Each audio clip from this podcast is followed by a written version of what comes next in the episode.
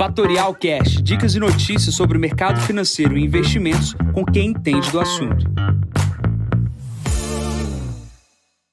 Bom dia, investidores. Aqui quem fala é Jansen Costa. Vamos para mais uma visão do mercado. Hoje é o número 831. Hoje é dia 14 de novembro, 7h30 da manhã. Inflação americana aguardada no mundo em véspera de feriado no Brasil. Começando aqui na China, a Ásia subiu aqui antes desse dado que é o CPI americano e dados na China. Tá? Hong Kong devolveu parte dos ganhos com as tecnologias, a empresa de tecnologia. Hoje também é aguardado, além do dado da, do CPI, dados de bateria de índices econômicos na China. Tá? Saem todas as 23 horas com produção industrial, vendas no varejo investimentos fixos no mês passado. O que vem também da China é o minério de ferro subindo 0,26%, cotado a 132 dólares e 48 centavos para o minério de ferro na, em Dalian no dia de hoje. Plano para a Europa, os índices operam com uma leve alta, seguindo os índices de Nova York. Antes a divulgação aí do PIB na zona do euro, que saiu aqui agora na parte da manhã, nesse momento que eu estou fazendo o podcast, 0,1% negativo, está mostrando contração, e o índice ZIL, ah, que saiu aqui também melhor que as expectativas por parte na Alemanha. Tá? Existem quedas nas bolsas na Europa em função dos resultados corporativos. É, o principal destaque é ah, no campo positivo é a mineradora Glencore, que sobe 3% depois de comprar uma outra mineradora canadense chamada Tech Resources. Tá? Pulando para os Estados Unidos, o principal destaque é o CPI americano, que vai ser divulgado hoje. A expectativa, o consenso, é que o aumento seja de 0,3% e uma alta de 3,3% na base anual.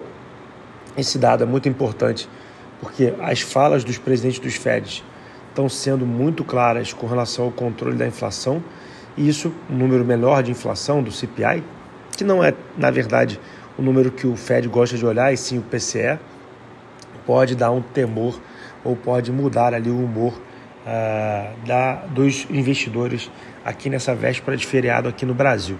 Tá? A expectativa pelos gráficos aqui é que o dado deve vir em linha com as expectativas.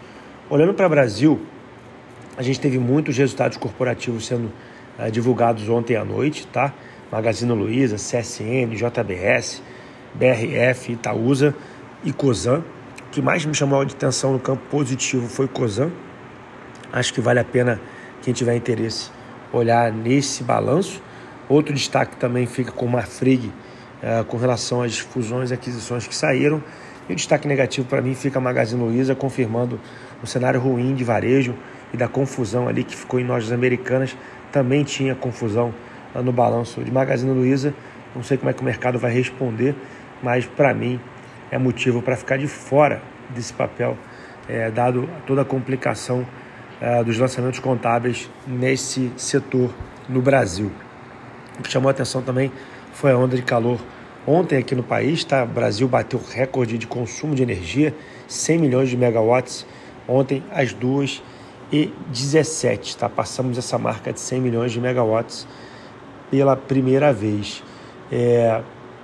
Bom, na agenda de hoje, a gente continua tendo novos resultados corporativos a sendo divulgados aqui no Brasil. O dado principal que acontece nos Estados Unidos, o CPI, é às 10h30 da manhã. Lembrando que a Bolsa Americana abre às 11h30.